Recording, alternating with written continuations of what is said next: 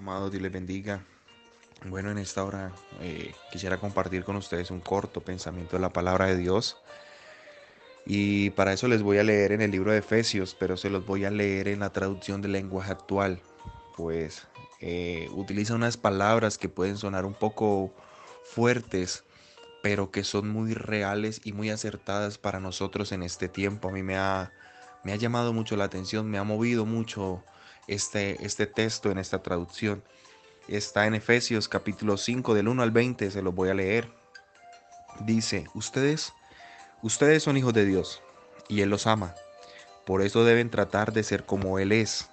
Deben amar a los demás, así como Cristo nos amó y murió por nosotros. Para Dios, la muerte de Cristo es como el delicado aroma de una ofrenda.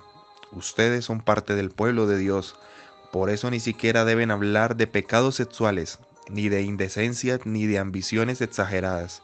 No digan malas palabras, ni tonterías, ni vulgaridades, pues eso no es correcto. Más bien usen su boca para dar gracias a Dios. Bien saben ustedes que nadie que tenga las relaciones sexuales prohibidas o indecentes, o que nunca esté satisfecho con lo mucho que tiene, tendrá parte en el reino de Cristo y de Dios. Eso es tan malo como adorar un ídolo. No se dejen engañar con ideas tontas, pues por cosas así, Dios castiga terriblemente a quienes no lo obedecen. Así que no tengan nada que ver con esa clase de gente.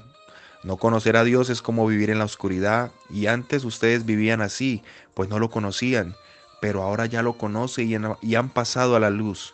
Vivan entonces como corresponde a quienes conocen a Dios, pues su Espíritu nos hace actuar con bondad, justicia y verdad. Traten de hacer lo que le agrada a Dios. No se hagan cómplices de los que no conocen a Dios. Al contrario, háganles ver su error, pues sus hechos no aprovechan de nada. La verdad es que da vergüenza hablar de lo que ellos hacen a escondidas.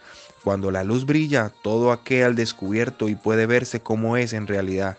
Por eso, alguien ha escrito, despiértate tú que duermes, levántate entre los muertos y Cristo te alumbrará. Tengan cuidado de cómo se comportan, vivan como gente que piensa lo que hace y no como tontos. Aprovechen cada oportunidad que tengan de hacer el bien porque estamos viviendo tiempos muy malos. No sean tontos, sino traten de averiguar qué es lo que Dios quiere que hagan. No se emborrachen, pues perderán el control de sus actos. Más bien, permitan que sea el Espíritu Santo que los llene y los controle. Cuando se reúnan, canten salmos, himnos y canciones espirituales. Alaben a Dios, el Padre de todo corazón, y denle siempre gracias por todo, en el nombre de nuestro Señor Jesucristo. La verdad es que yo considero que este texto se ha explicado solo y a mí me ha venido moviendo y me ha venido inquietando mucho esta palabra. Eh, teniendo presente, muchachos, que hay algo que tenemos que tener claro nosotros y es que queramos o no somos un referente.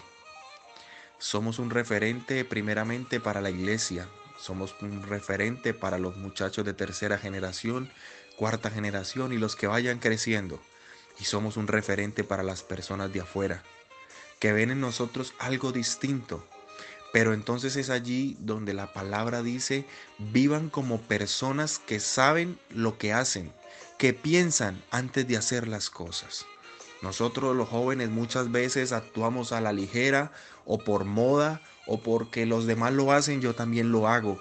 Pero esta palabra, le decía al principio, puede sonar un poco duro al decir que no actúen como tontos, pero yo creo que es la palabra más acertada para nuestro tiempo, para que la podamos captar, que podamos recibir esa palabra que dice, sepan vivir como hijos de luz, sepan vivir como personas que viven para Cristo. No se emborrachen, no se dejen llevar de tonterías de este mundo, más bien dejen que el Espíritu Santo los llene, Dejen que el Espíritu Santo llene todo vacío, dejen que el Espíritu Santo viva dentro de ustedes y entonces empezarán a vivir como personas. A mí hay un texto que desde hace tiempo me tiene la cabeza retumbando, si lo pudiera decir de esa manera, y es unas palabras que el apóstol Pablo le dice a Timoteo, le dice, procura, tú Timoteo, procura presentarte a Dios aprobado, como obrero que no tiene de qué avergonzarse y hace unos días tuve la oportunidad de hablar con mi esposa y le decía a mi esposa, vamos a orar y vamos a pedirle al Señor que nos guarde, porque este texto me tiene a mí eh, pensando mucho cuando para apóstol Pablo se refiere al obrero que no tiene de a qué avergonzarse, es que no tiene nada, absolutamente nada de lo que lo puedan señalar, es que no tiene nada, absolutamente nada de lo que lo puedan juzgar. En una ocasión leí una imagen que me pareció muy bonita, lo que decía, decía, tú vive tan realmente o tú vive de una manera tan, tan íntegra, tan sincera, que si alguien quiere decir algo malo de ti, se lo tenga que inventar. O sea, me pareció una imagen tan profunda, una frase tan profunda, que mi vivir sea tan íntegro, sea tan santo primeramente a los ojos de Dios y a la iglesia, que si alguien en algún momento quiere levantar una calumnia, quiere levantar un falso testimonio en contra mío, se lo tenga que inventar porque no va a encontrar pruebas, porque no va a encontrar nada con lo que pueda señalarme. Así que chicos de segunda generación, somos hijos de Dios, somos una luz, somos un referente, han pasado los años y seguimos aquí, creciendo, guardándonos en el Señor.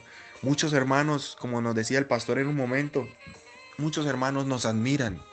Y asimismo otros también están esperando tal vez que alguno caiga para decir, ve, yo tenía razón.